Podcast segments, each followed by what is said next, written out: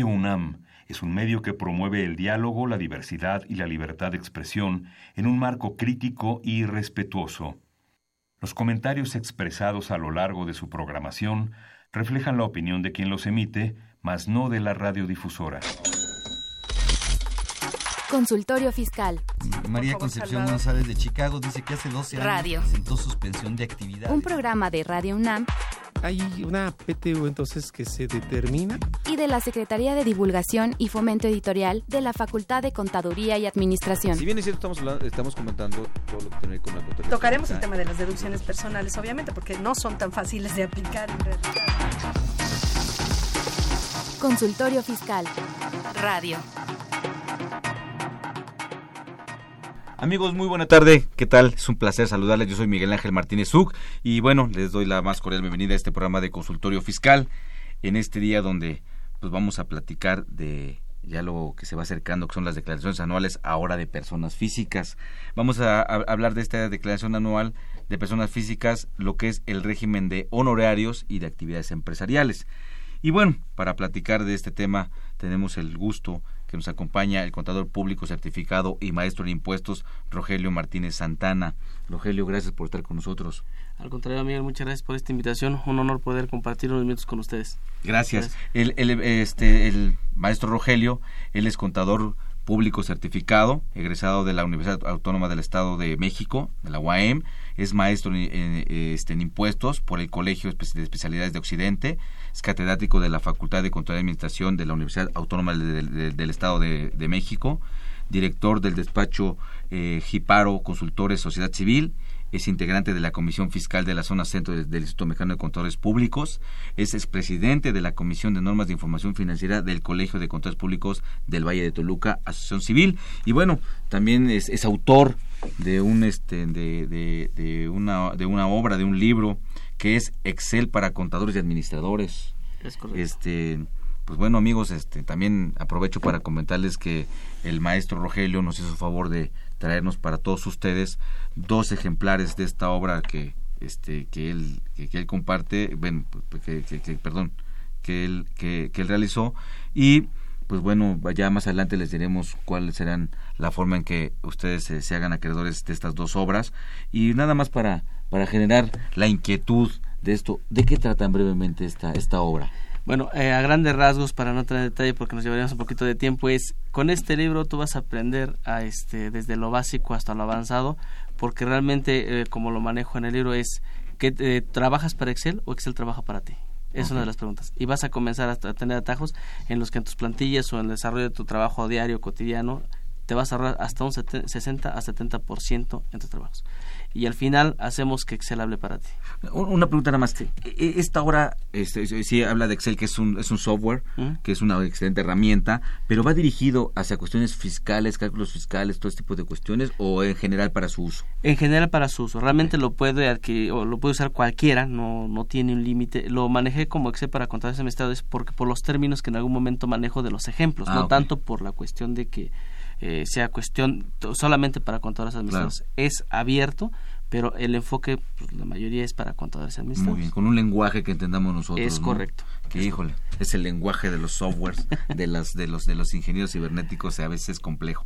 Pues amigos, aquí está y bueno, yo les este les les, les recuerdo eh, los teléfonos en cabina que son el 5536 8989, nuestra alada que es el 01800 5052 688, el Twitter que es arroba consu fiscal y, y, bueno, este, si ustedes me lo permiten, antes de, de continuar, todos aquí, este, quienes formamos eh, este programa de consultorio fiscal, queremos mandarle un fuerte abrazo, eh, nuestro más sincero apoyo al maestro Raúl Ramírez, quien lamentablemente, pues bueno, este, eh, bueno, lamentablemente su hijo partió, también un gran maestro de la facultad, él tenía a cargo lo que era este el maratón fiscal conocido en el medio como debe ser como Rulo. Eh, te mandamos un fuerte abrazo también a ti Rulo y a toda la familia que bueno que pronto que pronto eh, eh, tengan tranquilidad. Les mandamos un fuerte abrazo en nombre de todos aquí de, de nuestro programa de consultorio fiscal radio. Y bueno este para para continuar con, con nosotros este también también les comento que este que perdón ah perdón es, eh, eh, nada más para no confundir a, nuestros a nuestros este eh, este en radio escuchas lamentablemente pues, la, pérdida fue del maestro Raúl Alejandro Ramírez Alemán conocido por todos con ese gran carácter que siempre tenía como rulo. Y bueno le mandamos nuestro fuerte abrazo a nuestro maestro Raúl Ramírez eh, bueno, que pronto pase esto. Gracias, gracias por la precisión. Y, bueno, no, no, no quería confundir ya que, pues bueno, era padre e hijo, ¿no? Bien, este, entonces eh, les comentaba también eh, que bueno, los, los, el apoyo que la Facultad de Contaduría y Administración da para todos ustedes.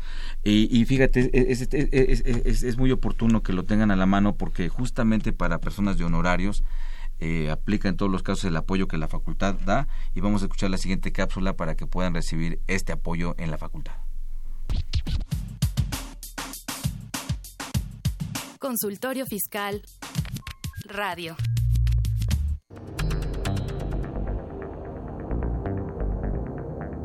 Info Fiscal. 26 de marzo el Servicio de Administración Tributaria, mediante comunicado de prensa, participa que el SAT y las autoridades aduaneras de Estados Unidos firmaron un memorándum de entendimiento sobre el programa de inspecciones conjuntas con el que se evitará que los cargamentos comerciales sean inspeccionados en ambos lados de la frontera. 28 de marzo. La Secretaría de Hacienda y Crédito Público da a conocer los estímulos fiscales a la gasolina y diésel en los sectores pesquero y agropecuario para el mes de abril de 2018. La Secretaría de Hacienda informa sobre la recaudación federal participable y las participaciones federales, así como los procedimientos de cálculo por el mes de febrero de 2018 y por el ajuste de participación del tercer cuatrimestre de 2017. La Secretaría de Hacienda, mediante comunicado de prensa, anuncia que en el periodo enero-febrero de 2018 los ingresos presupuestarios aumentaron 6.9% real anual y fueron superiores al programa en 119.4 mil millones de pesos. A su interior destaca el dinamismo de los ingresos tributarios que aumentaron 5.4% real anual. 29 de marzo el ISTE modifica el reglamento de riesgos de trabajo para reconocer la desaparición forzada de policías federales. Con este cambio, la familia del afectado dispondrá del 100% del salario del policía desaparecido más un seguro de 100 semanas de apoyo. Info Fiscal.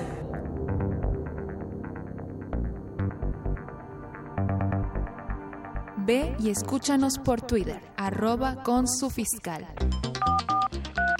Llámanos, nos interesa tu opinión. Teléfonos en cabina 5536 8989. Lada 01800 5052 688.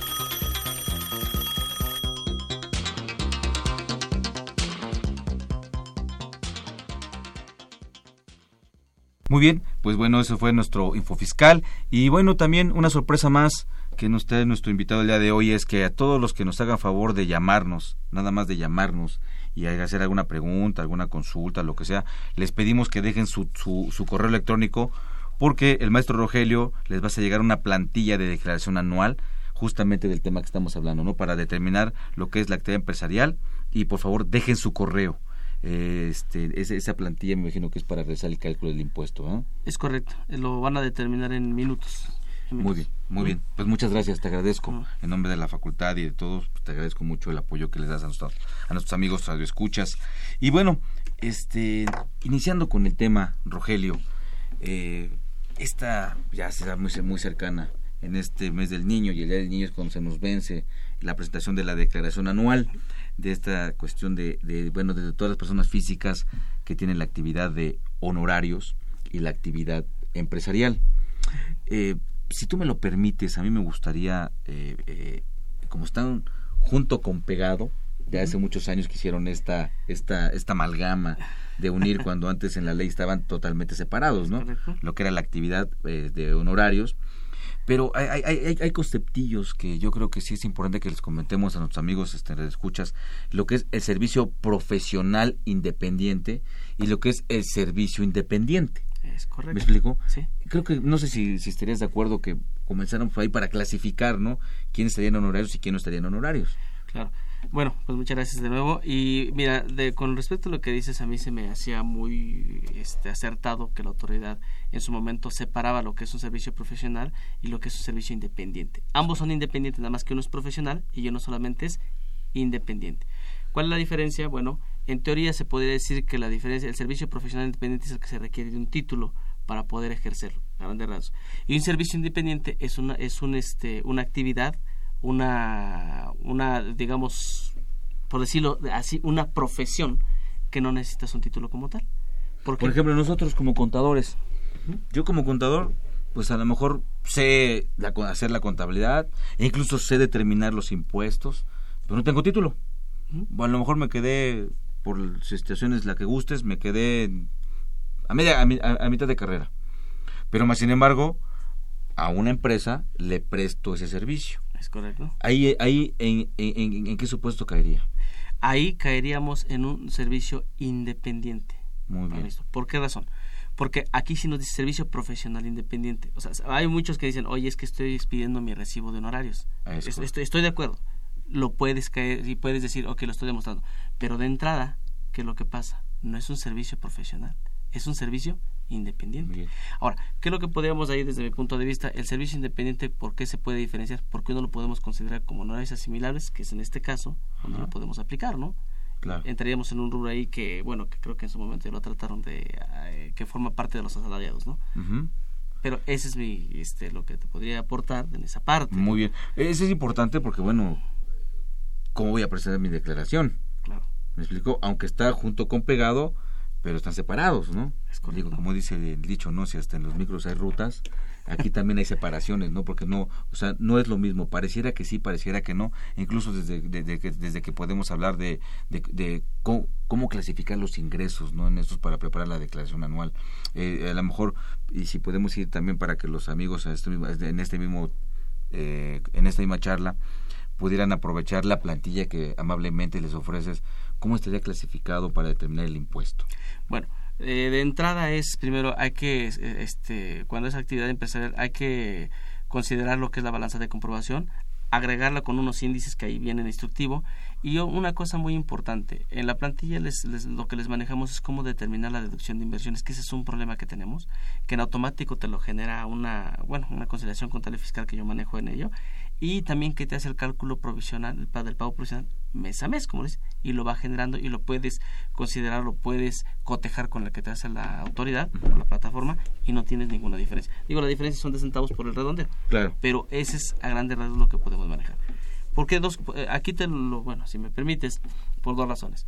nosotros tenemos dos tipos de ingresos, ¿no? Ingreso de vengado y ingreso, lo que le manejamos como ingreso contable y ingreso fiscal.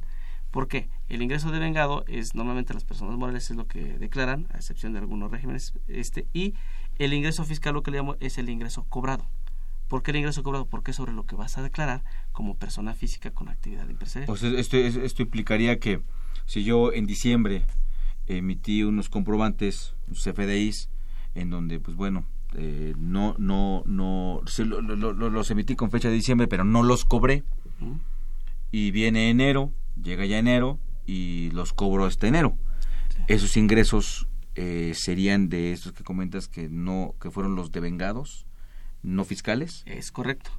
Los ingresos devengados no fiscales es eso, lo que yo emití o lo que yo facturé, como bien lo dice, pero no cobré.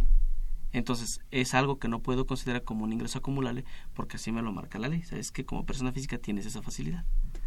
Muy bien. Y, y, nada más serían los que cobré, o sea, ¿cómo consideraría yo los que efectivamente, bueno, efectivamente cobrados, que pareciera muy directo en decir, bueno, pues te los pagaron con un cheque, te los pagaron con una transferencia, te los pagaron en efectivo. Claro. Este, ¿Qué otras formas puede haber que, para que, que, que, que, yo lo cobré?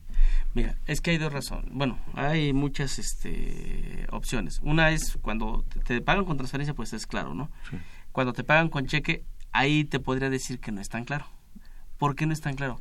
Porque el cheque tiene, hijo, el cheque realmente es un tema largo, porque el cheque puede ser o una manera de pago, o yo, sé que de entrada es un título de crédito, pero se puede volver realmente un título de crédito, porque ¿qué pasa si ese cheque no tiene fondos, no? Claro. Entonces, ¿es cobrado o no es cobrado? No es cobrado salvo que lo enajenes o, bueno, otras, otra- bueno, o sea, que vendas ese cheque, se puede decir, ¿no?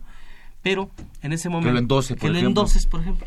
Exacto. Donde es- ya es un, un- un ingreso. ¿Ok? Ahora, eh, aquí, este, ¿qué otra cosa puede ser? Hay, hay, hay que tomar algo muy en cuenta. Porque en algunas cuestiones me han dicho, oye, todos, son todos los ingresos cobrados, no precisamente en la persona física. Porque, ¿qué pasa si yo soy una persona física con actividad empresarial y tenía un automóvil, pero lo quiero vender? Lo facturo el día 31 de diciembre, pero me lo pagan el 2 de enero. ¿En qué momento se considera el ingreso? En ese momento sí se considera en diciembre. ¿Por qué? Porque ahí estamos hablando de una utilidad en venta de activo fijo, no de una actividad, que es muy diferente. Muy bien. Muy bien. Y, y, y, y continuando con el tema de los ingresos, ya que estamos hablando tanto de honorarios como de actividad empresarial, eh, sí en el régimen, ya hablando en términos de la ley de impuesto sobre la renta, si hay diferencia o es lo mismo, calculan igual el impuesto, lo determinan igual, son los mismos criterios que aplican para acumular el ingreso, no lo son. ¿Cuál serían las, la- la- la- la- en, en el tema de ingresos la diferencia medular entre el régimen de honorarios y, eh, bueno, por llamarlo así porque no existe tal cual, perdón, es un concepto coloquial que le mandamos nosotros en el medio, no existe el régimen de honorarios, pero vamos, eh, le, le llamamos así por, por, por, este, para ubicarlo, no nada más. Y el régimen de actividades empresariales. Mira, en términos generales se- se- es lo mismo, es lo mismo, pero hay unas excepciones. ¿Por qué? Porque, eh, ¿qué pasa con la, con la actividad empresarial? En la actividad empresarial es más fácil que en su momento la autoridad me detecte un ingreso omitido por una razón, por los inventarios. Por los inventarios que yo pueda hacer, hay omitido, o sea, eh, eh, es- eso es, es la única diferencia. Pero realmente en cuestión de acumulación se podría decir que es lo mismo. Son mínimas las diferencias, no... no, Lo- no- lo- no- los criterios de acumulación. Los criterios de Lo acumulación. que, lo que se modifica es el tipo de ingreso. Es correcto. Ahí es donde ya este, cambia la cosa. Ujú. Pero en, el- en la acumulación es lo mismo. Porque estamos, es- es la ventaja de las personas físicas, ¿no? Que es la desventaja que se tiene en las personas morales.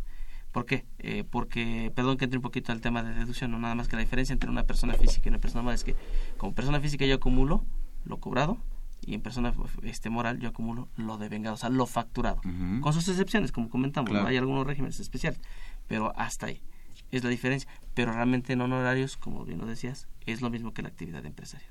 Muy bien. ¿Y cómo, cómo puedo yo seguir tipificando mis ingresos? Mm, va- Vamos a suponer que yo tengo de los dos ingresos. Tengo tanto honorarios como una actividad empresarial. ¿no? Y a lo mejor sin, sin buscar complicar nada, pues en la actividad empresarial tenemos la sección primera y la sección segunda, ¿no? Es correcto. Que también son muy diferentes. Sí.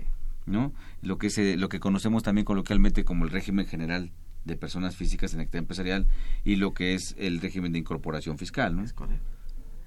Eh, mira, hay una diferencia. ¿Por qué? Porque el- la sección 1, como bien lo, lo acabas de comentar, es una actividad empresarial régimen general, como tal, abierto. Y la diferencia con el régimen de incorporación fiscal es que el régimen de incorporación fiscal es un pago definitivo.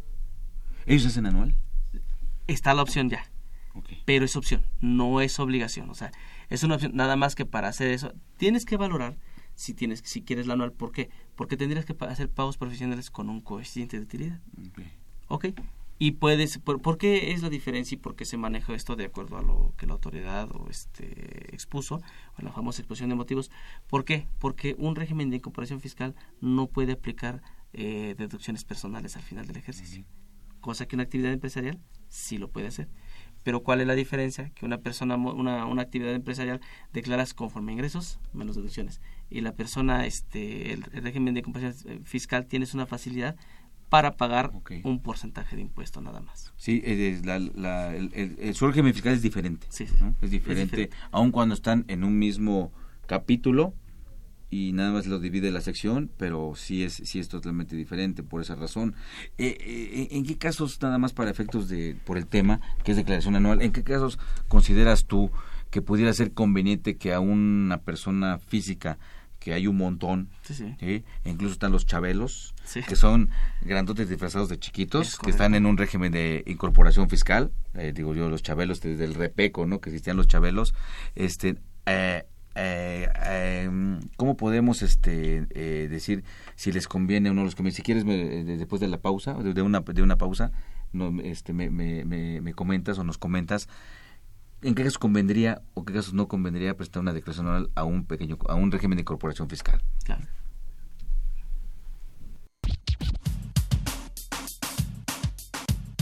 Consultorio Fiscal Radio. Doctor Alberto Burgoa, se le solicita en el consultorio 860. Doctor Burgoa.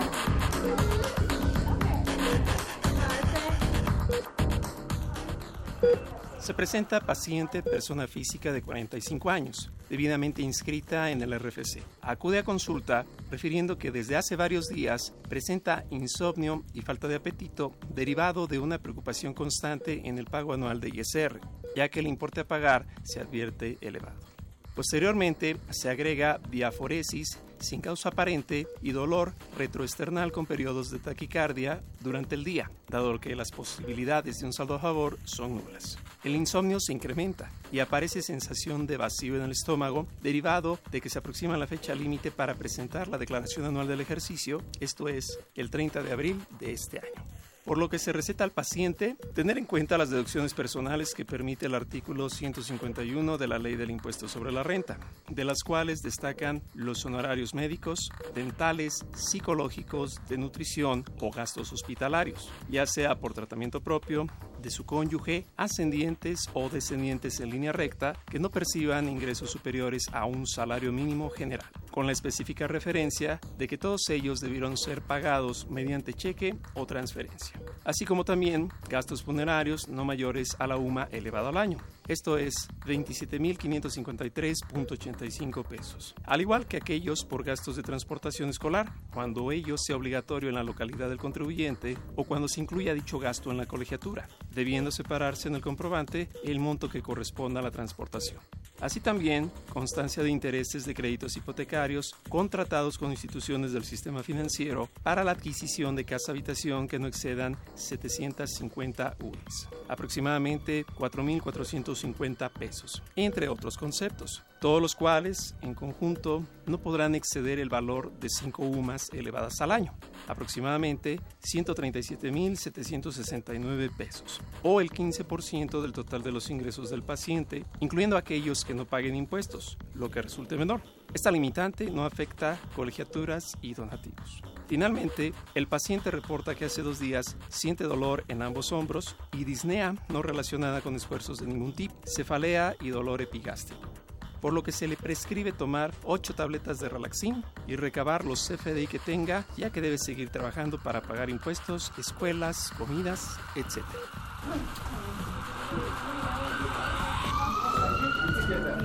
Doctor Alberto Burgoa, favor de presentarse en urgencias fiscales.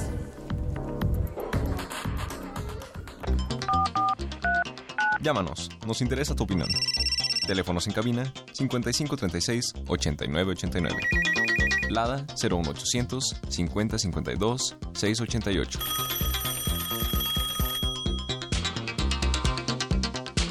Bien, gracias amigos, estamos nuevamente acá. Entonces, ¿quién sería o, o- qué, bajo tu consideración, cuándo convendría que un- una persona de régimen de incorporación fiscal presentara declaración anual o cuándo no?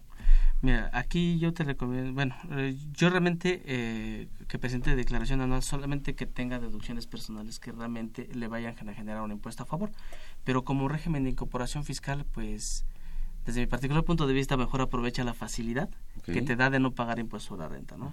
¿Por qué? Porque eh, es un impuesto, porque en muchas ocasiones al cierre del ejercicio, no sé si te ha pasado, pero a muchos clientes míos, muchos clientes que tienes al, al, al 31 de diciembre todos te depositan, todos te depositan.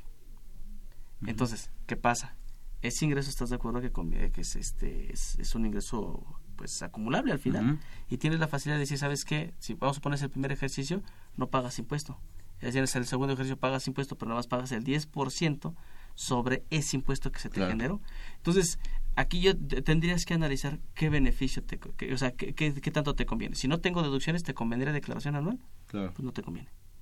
¿no? Si no, si no tienes, si tienes muchas deducciones realmente y son con la actividad y además tienes deducciones personales, te podría convenir, sí te podría convenir porque te resultaría, te podría resultar un impuesto a favor, ¿no?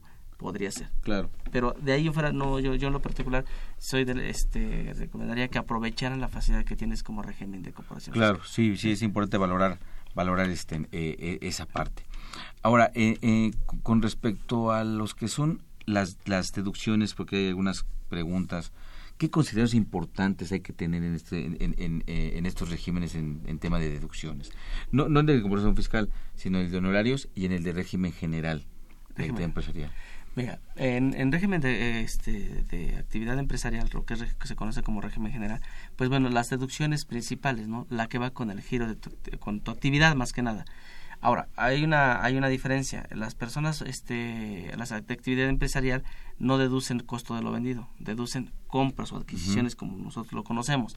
O sea, para, digo compras porque los para no entrar en términos claro. este, fiscales. Muy técnicos. Muy ¿no? técnicos, ¿no? Claro. O sea, las famosas compras. Ahora, pero aquí hay, hay, hay un detalle, y perdón que tome un poquito uh -huh. la palabra, que hemos descuidado. Yo, yo, yo, una recomendación que les hago es que mucha gente dice, compro, compro, compro, compro, compro para no pagar.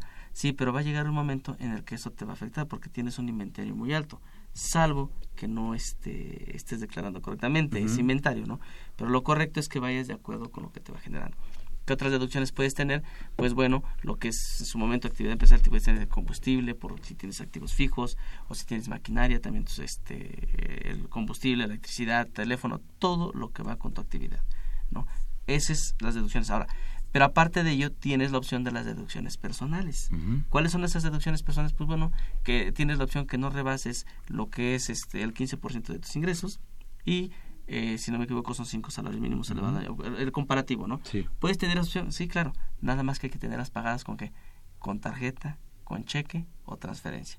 Aquí y veo una pregunta que por qué este, a un médico, por ejemplo, cuando le pagas a un médico uh -huh. y le pagas en efectivo, ¿por qué no es deducible? Pero si está pagada. Claro. Bueno, es porque es un requisito que te pone la autoridad. ¿Por qué? Porque quieren tener controlada a la este ese régimen que se les ha escapado mucho. Yo así lo veo, ¿no? Los, los médicos sí hay otras actividades hmm. que, hmm. que prefiero no, no tocar, pero claro. se les ha escapado mucho y lo que quieren es controlar. Porque de entrada pues la ley te dice que si más de dos mil, menos de dos mil pesos son deducibles de pagos en efectivo. Pero ahí es una restricción que te están poniendo para qué para por el gasto personal. Es correcto. Porque aquí no es la actividad. Es, es, es, ese es un comentario este amigo de escuchas muy importante que hace el maestro Rogelio porque muchas veces decimos bueno es que ah, incluso en, en, en, muchos casos el, el, especialista, que a lo mejor puede cobrar 600 pesos ¿no? eh, por una consulta, y de urgencia un domingo a X hora, tan, tan, y, y, y, es en efectivo. Y si da el recibo, pide el CFDI sin problema. El tema es que como ese pago no lo hice por transferencia o con tarjeta, sino lo hice en efectivo, este pierdo el derecho a deducción personal. Pero decimos, oye, no, no, no, no, como son 600 pesos, y la límite y la limitante son dos mil okay. pesos este sí pasa no uh -huh. y a veces obligan a que el contador pues la pase no sí, sí. y el tema que es que ahí no es una deducción este que cumple con requisitos porque hay que clasificar como bien decías la deducción que es por las operaciones cotidianas por la actividad de la persona física y las deducciones que son que conocemos como deducciones personales. Son deducciones adicionales ¿no? es correcto. Como que es un incentivo a la persona que tiene la actividad. Es que hay algo ahí importante como lo comentabas. Las deducciones de la actividad son deducciones de la actividad vaya la redundancia y las de personales es de la persona es el beneficio uh -huh. para la persona. Porque eh, independientemente si tienes actividad empresarial tienes honorarios tienes ¿Cuál otro se me ocurre? Sueldos y salarios. Ajá. Las deducciones personales van a la persona. Claro. Independientemente de los ingresos que hayas tenido. A la persona. No tanto a la actividad. Son cosas muy diferentes. Claro. Y en este caso, como comentábamos, nada más repito, eh, lo que ya comentó el maestro Rogelio es cuidado con los del régimen de incorporación. Analicen bien. ¿Sí? Sí. Que si les conviene o no les conviene deducciones personales, porque de repente hay épocas muy malas. Sí. Hay épocas malas donde hay pues enfermedades, hay este que estar constantemente visitas médicas y a lo mejor no se cuenta con un con un con un seguro con un ISTE Así o aunque es. se cuente pues bueno se va a la parte este del médico privado y y este y se hacen erogaciones no claro Ahí también nada más hay que tomar en cuenta porque una de las preguntas que me han hecho, oye, es que puedo pagarle los, eh, los gastos médicos a mi sobrino, a mi tío y son deducciones personales. No, la ley es muy clara que es en línea recta y primer grado. O Claro. sea, eso es algo que hay que tomar en cuenta, ¿no? Sí, por ejemplo, este, eh, que hay, hay, hay- hay esa apertura cuando comentabas a un rato de la persona física. Si, por ejemplo, es a mi hijo, a mi hijo lo tengo que llevar al médico o al dentista, y o es a, a- a la esposa, eh, y si es concubina. concubina es salvo que se demuestre que, que, que sí es tu concubina, o sea, que no es una, como, como decirlo, como una segunda concubina, ¿no? Decir- Ah, porque Y si es la que más quiero. Ese es lo que el SAT no nos, no, es lo que el SAT no nos considera, no nos entiende, ¿no? Pues no que te preocupe por la persona física. Claro, ese es, ese es el problema que tenemos, ¿no? Debe de preocuparse más por el físico de la, de, por el físico de la persona física, ¿no? no tanto por la... ese es un buen tema, fíjate, me lo llevo de, de tarea, excelente, excelente. Este, y, pero bueno, eh, tomar en cuenta nada más eso, ¿no? Porque hay gente que no está casada, pero tiene concubinato. Claro. ¿Es deducible? Claro que sí. ¿Sí? ¿Por qué? Porque estás demostrando que realmente es. Pero si estás casado y, como dices, tienes a la que más quieres, no precisamente la esposa, pues bueno, ahí no. Desgraciadamente se limita. Y voy más allá, ya que andamos en temas. Claro, claro. y si con la que más quieres tienes un hijo, Fíjate que ese tema es un poco complicado. y si está registrado, bueno, que, Sí, que claro, esté- que que esté tiene factura, ¿no? Que tenga factura, que Sí, esté registrado por ti, ¿entraría? Sí, por una razón. Porque te dice en línea recta. Y son tus hijos. Es tu descendiente. Claro. Así es. No tienes ningún problema. A ello no le veo ningún problema. Sí. Entonces- Entonces, Entonces en, en, en, en, en este orden de ideas había que valorar perfectamente bien por dónde va, ¿no? Pero si es, por ejemplo, de la tía, de, de, así, de- la- del amigo, de la amiga, pues no. O hasta de la mujer que más quieres de- estás casado. Te conseguí una factura, ¿no? Claro. O sea, no, no, no, no es así. No, no. ¿Qué otros cuidados deben de tener al, al- en- en esta este, plantilla? Lo, vi- ¿Viene así ordenado? Sí. Muy bien. Tenemos ahí la- el concepto de las deducciones, que ese es un, algo muy importante, lo que te comentaba, deducción de inversiones. Tiene también el cálculo y sobre todo los ingresos, que es algo muy importante. Fíjate, per- perdón que tome un poquito la palabra, pero me Sí. apasiono con el tema. Hay algo muy importante. Ahorita decías, ¿qué otras cosas deben tomar en cuenta? Deben de tomar en cuenta que en, sus, en, en el SAT no se tengan catalogados más FDI, que, que, que- que los egresos no rebasen a los Ah, es ingresos. un punto. Por- 109, fue- fue 109 del Código Fiscal, Es ¿no? correcto. Y, eh, estamos- Y la discrepancia, y la además. discrepancia, el 91, ¿no? Claro. Nos vamos a la discrepancia fiscal. Fíjate que la discrepancia fiscal para mí es un tema relevante toda la vida. ¿eh? ¿Por Claro. qué? Porque la gente descuida esa parte. Descuida que a veces, ¿sabes qué? Le doy el- mi RFC a mi tía, a mi hermano, a todo mundo y sácame factura. Sí, pero espérame, mucho cuidado. Porque hay, hay ocasiones en que no te das cuenta que ya los egresos rebasaron a los ingresos. Y ahí tienes un problema de discrepancia y lógicamente tienes un pago de impuestos que no consideraste. Claro, y cuidado porque lo de menos es que tú digas, ah, pues selecciono, estas sí, estas no. No, No, no, el SAS ya las tiene. Ah, es correcto. Y ahí sí, si se compró un perfume, si se compró esto, pues yo te conseguí facturas, ¿no? Porque eh, fue una práctica, si tú, tú recordar, fue una práctica muy común. Sí, sí. Decís la repartición de cédulas y ustedes consíganme de lo que sea y yo selecciono. Es. Pero era con otro sistema de comprobante fiscal. Porque era papel. Así es, y el que tenemos ahora, la autoridad ya sabe que pues, de todos los todos los los los los, los, los, como los FDIs que se emitieron sobre esa persona física y las tiene y las tiene bien registraditas, las tiene bien apartadas, ¿no? Es correcto. Y, y yo voy un poco más allá, Ángel. ¿Qué pasa? No sé si te ha tocado ver. Yo veo ahorita a los chicos que les emociona cuando les van y les ofrece una tarjeta eh, de crédito departamental. Eh, dicen, mira, tengo así. Oye, ¿qué pasa con esas tarjetas si no las declaro? Oh, tengo que son préstamos que debo de declarar al final. Pero ¿qué pasa si no los declaro?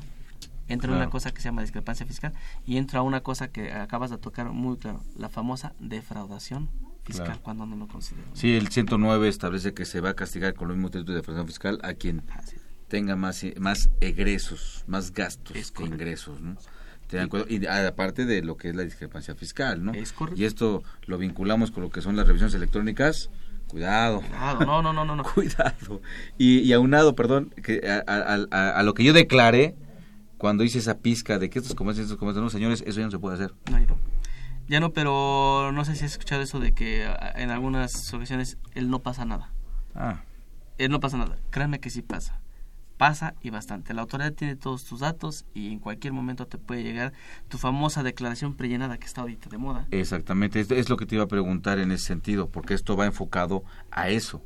Ya viene prellenada, ya iban a venir, pues todo, o sea, independientemente que la autoridad tenga todos los FDIs que se emitieron a ti, que ese es un tema, también tiene lo que puede ser deducible para ti, que es, otro tema. Otro tema. Entonces dice, ver, ¿cómo que gastaste más porque hay FDIs expedidos de los ingresos que me declaraste? Sí, sí. ¿No? Es un problema. Fíjate, eh, voy, voy a tocar dos puntos en ese. Uno, ¿qué pasa con las declaraciones prellenadas? Efectivamente, va todo, pero la autoridad, digo, no quiero hablar mal ni mucho menos, porque espero que no me escuchen, pero ¿qué pasa si la autoridad tiene un pequeño error en tus, este, en tus FDI?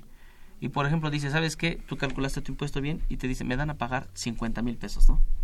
Pero la autoridad te determina 5 mil, te dice, no, pues ya me lo determinó la autoridad, Voy pago, los- pago los 5 mil, ¿no? Porque me conviene.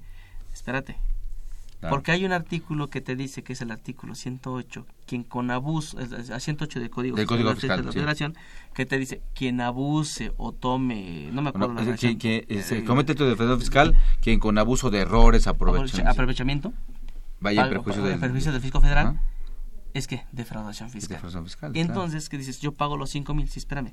Pero eso no limita a la autoridad a que te pueda revisar que calculó mal ella el impuesto. Claro. Y, y si tú lo pagaste, viene tu, tu- tienes que pagar el impuesto, la actualización, los recargos y una pequeña multa, si no me equivoco, del 50%.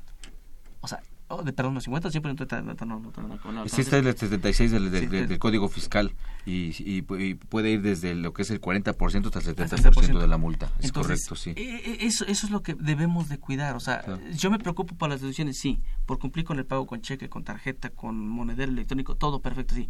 Pero también tengo que cuidar la otra parte, Claro. que es la que yo a veces no veo. Sí, yo eh, no sé salvo tu mejor opinión, pero eh, esa famosa, esa famosa declaración prellenada, este, es como la, la, la boleta que te llega del pago del seguro social, ¿no? Es lo que estima, o sea, es lo que la autoridad dice o cree, ¿no? Todo va a depender de lo que tú declares. Claro. Ahora, aquí una, pregunta nada más antes de, de- ir a un corte, porque está, está interesante. Oye, esa declaración prellenada, ¿es obligatoria que yo la use o yo puedo ignorarla y hacerla mía? Tú, si te llega la, este, la, la declaración preliminar, tú puedes optar por pagarla o por decirle a la autoridad, no, aquí está mi cálculo y es lo correcto. O sea, tú Perfecto. tienes este 10 días para demostrar que... Pero si no, lo, lo, lo demuestras. O si no haces el pago, ¿qué es lo que va a pasar? Aceptas lo que la autoridad te está diciendo. Ok. ¿sí? O sea, eso es a lo que hay que tener mucho cuidado. Y todo eso lo hago en el sistema, de, en el portal del SAT. en el portal del SAT. Y, y muchos dicen, oye, pero es que si no tengo internet, tienes que acercarte a la administración local de recaudación más cercana a tu este a tu domicilio fiscal. que también ahorita es un problema también este eh, a- amigos televide- eh, televidentes amigos radioescuchas que les quiero comentar que eh, en muchas ciudades donde- derivado del- de, de- de- de los desastres de los sismos que se dieron eh, algunas administraciones también se vieron afectadas y están en otros lugares están en otras sedes averigüen bien eso en qué sedes están ahora algunas administraciones derivado que se cambiaron porque por, por los daños que tuvieron muchos edificios públicos ¿no? Sí. y también aprovecho eh, ahorita que comentan esto este a- eh, amigos radioescuchas para hacerles una invitación este porque pues bueno consultorio fiscal radio ya llegó a sus 30 años. El día 17 de septiembre de 1987 fue su primera transmisión y pues bueno por obvias razones de los sismos que se presentaron eh, pues no no no no no no se pudo hacer eh, pues bueno un evento para conmemorar esto tan importante. Este son 30 años.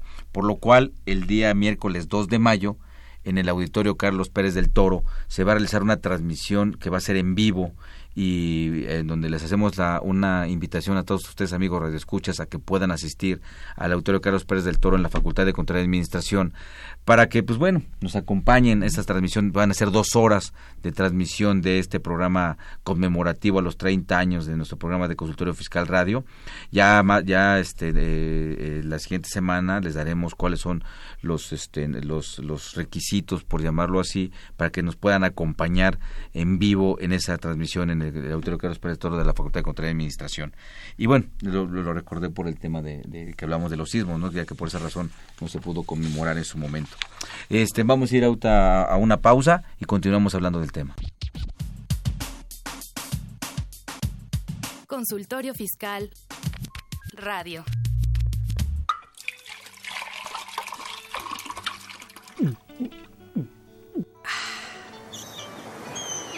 Refresca tus ideas. Consultorio Fiscal 100% UNAM.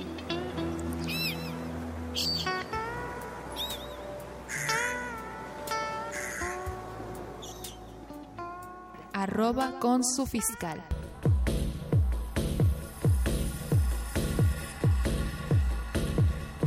En déficit. Con José Silvestre Méndez.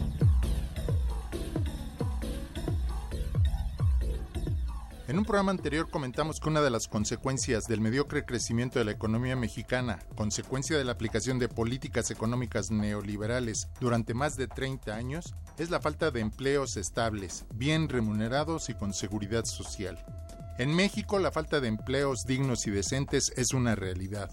Lo que existe son trabajos precarios y mal remunerados que coexisten junto con empleos muy bien remunerados, los menos. Señalemos algunos datos oficiales del panorama laboral actual del país. La fuente de dichos datos es la Encuesta Nacional de Ocupación y Empleo con cifras del último trimestre de 2017 del INEGI. De los 124 millones de mexicanos que había al 31 de diciembre de 2017, 54 millones 696 mil 638 formaban la población económicamente activa, PEA, lo cual representa el 44.1% del total. Del total de la PEA, 52.8 millones se encuentra ocupada, es decir, el 96.6%, en tanto que 1.830.793 se encuentran desocupados, o sea, el 3.4 de la población económicamente activa.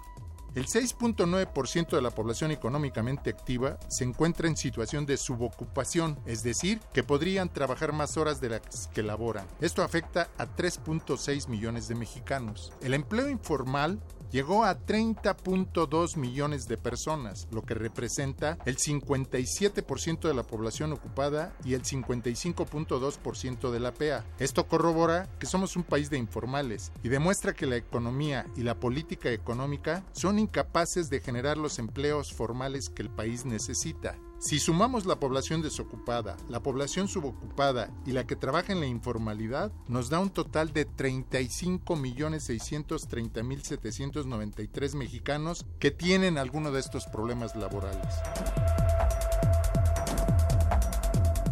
Esto significa que el 65.1% de la PEA padece alguno de los problemas señalados, lo cual no les permite satisfacer de manera adecuada las necesidades de él y de su familia. Conviene precisar que los 30.2 millones de personas que trabajan en la informalidad no cuentan con ninguna prestación, ni tampoco con seguridad social. Muchos de ellos se dedican al ambulantaje, que nada contribuye al desarrollo del país, aunque les permite satisfacer de manera incompleta sus necesidades básicas. A diferencia de lo que el actual gobierno de Peña Nieto proclama, los empleos que se han creado son precarios. En efecto, el número de trabajadores que en 2017 percibían un salario mínimo fue de 14.021.189, lo que representa el 26.5% de la población ocupada. Los que recibían entre 2 y 3 salarios mínimos fueron 11.080.140 mexicanos, el 20.9% de la gente ocupada. Estas cifras demuestran la situación actual del empleo en el país, la precariedad, la inestabilidad y la falta de seguridad social aunado a los bajos salarios. ¿Quién vive con uno, con dos o con tres salarios mínimos? Estos son los salarios que reciben 25 millones de mexicanos, el 47.4% de la población ocupada. Si consideramos que una familia está integrada por cuatro personas, entonces se observa que la percepción de bajos salarios afecta a 100 millones de mexicanos, los trabajadores y su familia, lo que representa el 80.6% de la población total del país. En efecto, nada que presumir de la economía nacional y de la política económica aplicada por los gobiernos neoliberales en materia de empleo en los últimos 36 años.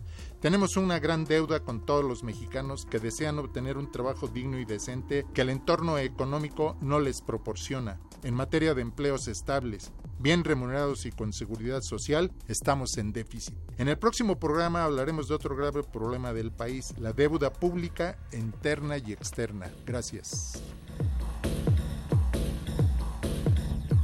En déficit, con José Silvestre Méndez.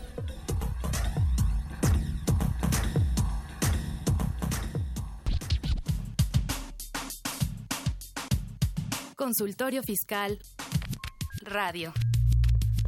Bien, amigos de Escuchas, Rogelio, pues, ¿qué les puedo decir? Eh, son noticias tristes. Eh, digo, aparte dichos por quién, por toda una autoridad en la economía, el maestro José Silvestre Méndez Morales, pero pues bueno, hay, hay, que informar, ¿no? Y esta información también, amigos de escuchas, pues bueno, estamos en años de elecciones. Eh, con todo respeto, olviden el tema del mundial, vean por las elecciones cuál, quién trae políticas que podrían ser funcionales, que no nos van a salvar la vida, pero nos pueden ayudar más. Las cifras son catastróficas, Rogelio. Da tristeza, pero desgraciadamente, como dices tú, se tiene que informar y no, no bueno, nosotros no ponemos parte de, ningún partido, no, no, pero pues sí, hay que analizar perfecto, este, bien su voto. Creo que eh, vale la pena analizar esa información. Bien, entonces, este, bueno, varias de las preguntas que nos han hecho amigos de escuchas, este, eh, ya han sido eh, contestadas durante el durante la, charla, pero también hay una que nos hizo Alejandro Alejandro Ramírez, a quien le pido que vuelva a hablar para que deje su correo para que le manden la plantilla. Este, y bueno, ¿qué les parece para que ya se puedan llevar este, este, estos libros que nos trajo el maestro Rogelio de regalo para todos ustedes? Eh, ¿Qué pregunta, Rogelio? A ver, vamos a hacer dos preguntas, ¿te parece? Una, para, el que conteste la primera pregunta se va a llevar el primer libro y el que conteste la segunda, el primer se lleva el segundo libro. La primera pregunta es, ¿en qué problema incurro si no declaro las operaciones con mis tarjetas de crédito? Ok. Y la segunda, eh, la segunda podría ser, o más bien sería aquí esta situación, ¿qué pasa si yo tengo actividades de eh, honorarios y actividad empresarial, que régimen general como le llamamos, puedo declarar mis deducciones personales, sí o no? Ok, muy bien. Ahí están las preguntas y bueno, aquí están los libros que están en espera de ustedes y a todos los que nos hagan favor de llamarnos, dejen su correo electrónico para que les, este, les, haga llegar esta plantilla el maestro Rogelio y les facilite mucho la, pues, la, determinación del impuesto para prestar su declaración, su declaración anual. Pero estábamos hablando de la declaración prellenada. Así es. Mira, la declaración prellenada esa se refiere a todos los pagos provisionales. Eh, pero ahorita eh, e, e, ese, ese tema es muy importante por todos los FDI. ¿Y por qué toma tanta relevancia a partir de este año? por una razón. No sé si, te, si, si a muchos de los radioescuchas les ha pasado de que en ocasiones dices, ¿sabes qué? No reviso mi CFDI y resulta de que alguien me expidió un CFDI a mi nombre. Oye, ¿tengo problemas? Claro que tengo problemas. Porque ese CFDI, ¿de qué es? Si fue de un servicio, bueno, ¿Qué es lo que pasa ahí? ¿Sabes qué? Hay que cancelarlo. Hay que solicitar la cancelación. Oye, ¿y si fue de un inventario? Con más razón. ¿Por qué? Porque yo tengo que cancelar. Me dicen, oye, si te hago una nota de crédito. Recordemos en primera instancia que la nota de crédito no existe como tal. Es un CFDI egreso. Pero ¿por qué el CFDI egreso no me, no me serviría de mucho? Por una razón. El CFDI me es una devolución o un descuento. Pueden descontarme el 100%, sí pero tengo la operación del 100% de algo que se supone que yo adquirí, si me emitieron un CFD, y entro otra vez en una discrepancia fiscal. ¿Sale? Entonces ahí e, eso es muy importante que chequen que CFDIs que no les correspondan, pues bueno. ¿Eso en dónde lo podemos checar? En el portal del SAT. ¿En, qué parte? En, el, portal, en el portal del SAT hay una parte donde dice consultar los CFDIs y para la validación ahí es donde puedes consultar todos los CFDIs. Que están que fue, te fueron expedidos. Que fueron expedidos. Mira, hay un, y, por ejemplo, ahí están todos, aunque yo haya hecho un, consumo en Mérida y otro consumo en este en Monterrey todos todos aparecen allá. Todos aparecen ahí. Todos aparecen en el día y en la fe el día eh, la hora el momento que lo emitieron el que lo timbraron. Ahora hay un detalle aquí muy importante que me gustaría este, analizar. Ese rato comentabas de las declaraciones prellenadas. De perdón te comentábamos. Y comentábamos qué, qué cosas podemos este o debemos de tomar en cuenta y se me olvidó comentarles algo chequen su CFDI porque muchos de esos CFDI que ustedes pidieron y que se los timbraron y lo pagaron con tarjeta y cumplieron con todo el requisito, puede ser que se los hayan cancelado. Ah, es correcto también. Ese es un problema que se está viviendo actualmente. Yo tengo un, caso en el que se cuenta que el, 31 de diciembre se timbró perfectamente y el 15 de febrero lo cancelaron. Y mientras ya declaraste, oye, ¿y qué pasa con eso? Al final es una parte no deducible. Porque y también puede generar discrepancias. Claro, más, bien, no puede, genera, discrepancias. Perdón. Sí, claro. Entonces, eso es lo que debemos de cuidar. Oye, eh, es que yo no sé qué es deducible, no. Ahí están los contadores. Te pueden sí, pero lo que debemos, lo que no puedes pasarte de este, lo que no se te puede pasar es los FDI que, tú, este, que te timbraron o que te ¿Sale? Esa es muy, muy importante esa parte. ¿ok? Ahora, con la declaración prellenada existen dos. Una, la que te genera el SAT para tu pago de impuesto y dos, la que tienes ahorita tu declaración prellenada de tu declaración anual. Oye, ¿por qué declaración prellenada? Porque ya tienes XML y todo, solamente tienes que ir seleccionando cuáles son los que vas a considerar. Eh, perdón, ¿esas dos están también en el portal o las tengo, una está en el portal y una es la que yo voy generando? No, una está en el portal del SAT en la parte Ajá. de declaración anual. Esa es la prellenada. Es la prellenada. Ok.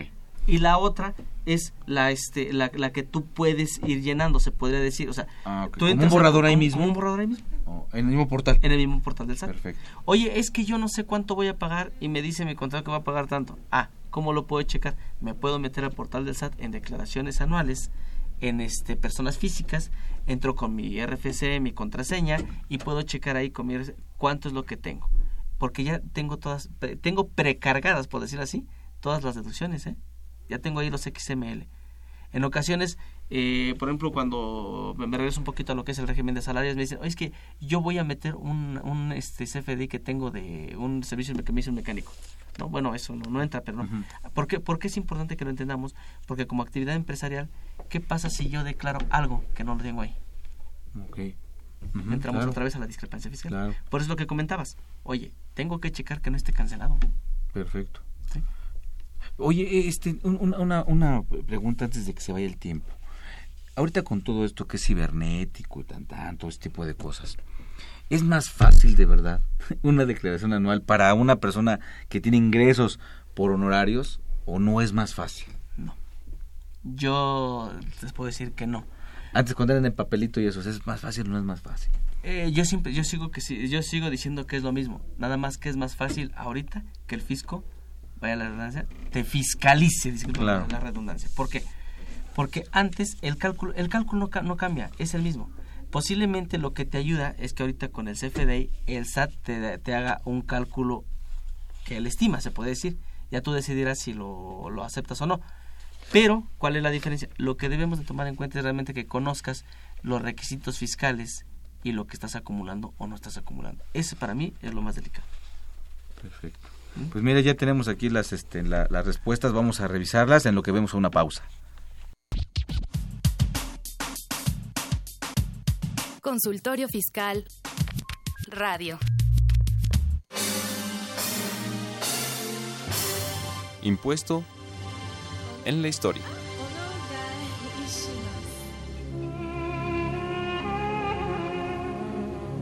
En tiempos de Jesucristo, el pueblo hebreo estaba bajo la ocupación romana y los judíos debían pagar tres impuestos regulares.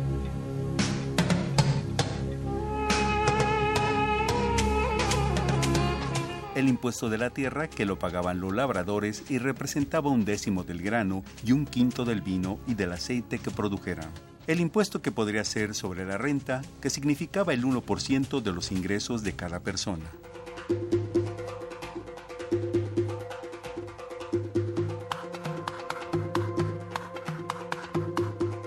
Impuesto de capitación, que lo pagaban los varones desde los 14 a los 65 años de edad y las mujeres desde los 12 a los 65 años, equivalente a un denario. También había impuestos indirectos como los provenientes de la utilización de puentes y calzadas, el transporte de mercancías, el uso de agua provenientes de acueductos, el uso de instalaciones portuarias, entre otros.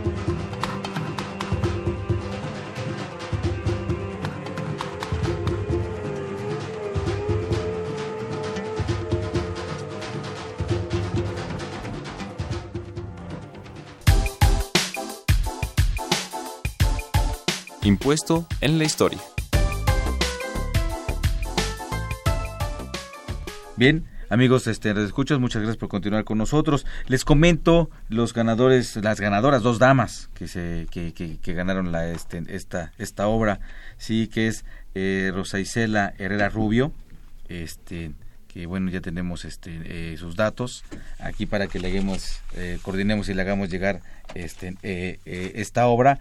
Y también eh, Ana Luisa Estrada Flores, que también se llevó esta, esta obra. A ver si pudieran comunicarse y dejarnos, aparte de su correo, y eso, algún número telefónico aquí con este en, en, en- en- aquí en Radio UNAM para que nos pongamos en contacto y les hagamos llegar esta obra y a todos los que nos hicieron favor de llamarnos está la, la, la, la, este, eh, la- el regalo también de, De la, la- plantilla. es correcto. Muy bien. Este, eh, bueno, pues el tiempo nos va apremiando, este, mi, mi, mi querido amigo. Eh, Rogelio, hubieron algunas preguntas, algunas que son, en, eh, eh, bueno, fueron constantes. ¿En qué sentido? En el sentido de que dicen, oye, yo estoy en salarios, estoy en honorarios, pero vendí mi automóvil, que no tuvo afectación ni para efectos salarios ni para efectos de honorarios. ¿Ay, qué pasa? ¿Tengo que declararlo en mi declaración anual? Eh, sí, porque es enajenación de bienes.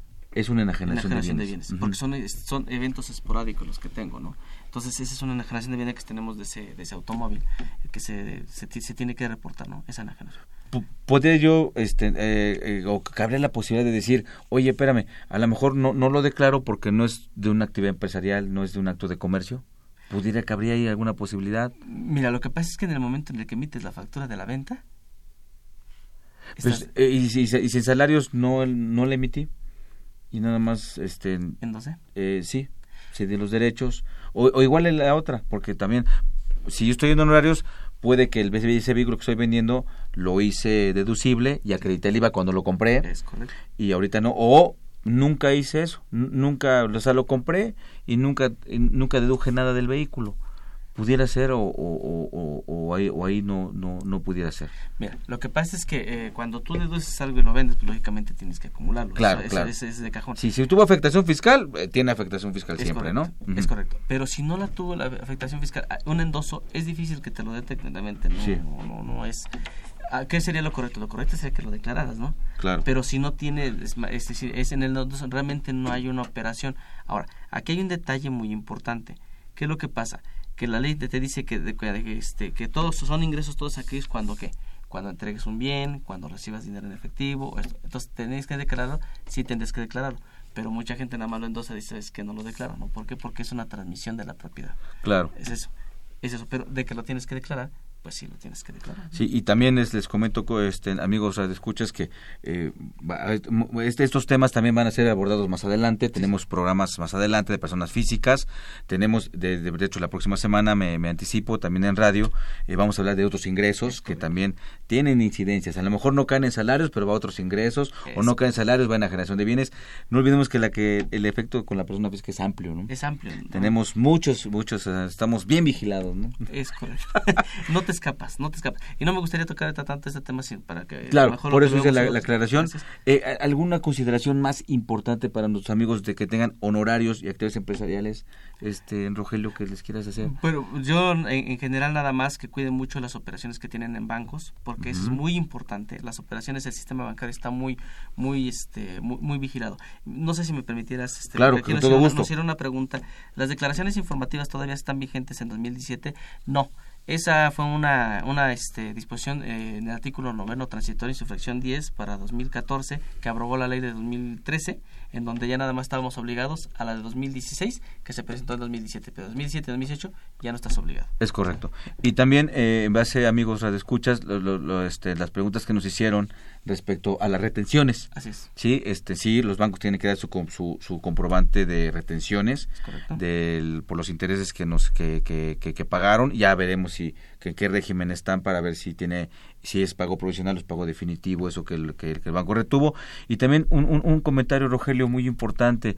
eh, para los que eh, anden buscando sus hojas de retenciones y estén en el, en el régimen de prestación de, de servicios profesionales independientes, honorarios, no olviden la ley de ingresos de la federación, que en la ley de ingresos de la federación, en el artículo 16, ahí tenemos en, eh, que es, ese CFDI que expidieron, si cumplió con todos los requisitos, ese ya la hace de comprobante de, retenciones, ¿no? es correcto Su- es su constancia por Es su constancia porque ellos le retienen tanto ISR como IVA, ¿no? es correcto Muy bien, pues ya nos estamos despidiendo, Rogelio, por, por ahorita, ¿algún comentario adicional? Pues algún comentario. No, solamente agradecerles, agradecerles la invitación. Y pues bueno, este, no olviden que manden sus correos para que les pueda hacer llegar esa plantilla de declaración anual.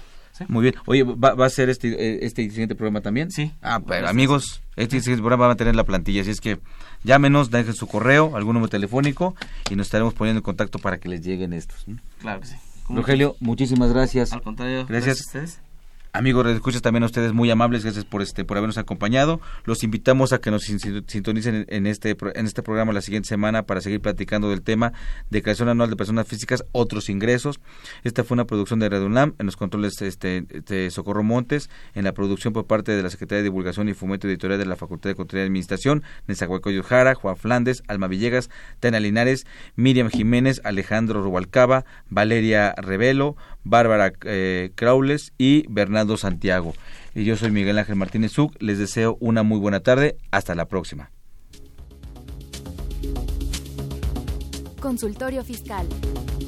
Un programa de Radio UNAM y de la Secretaría de Divulgación y Fomento Editorial de la Facultad de Contaduría y Administración. Consultorio Fiscal Radio.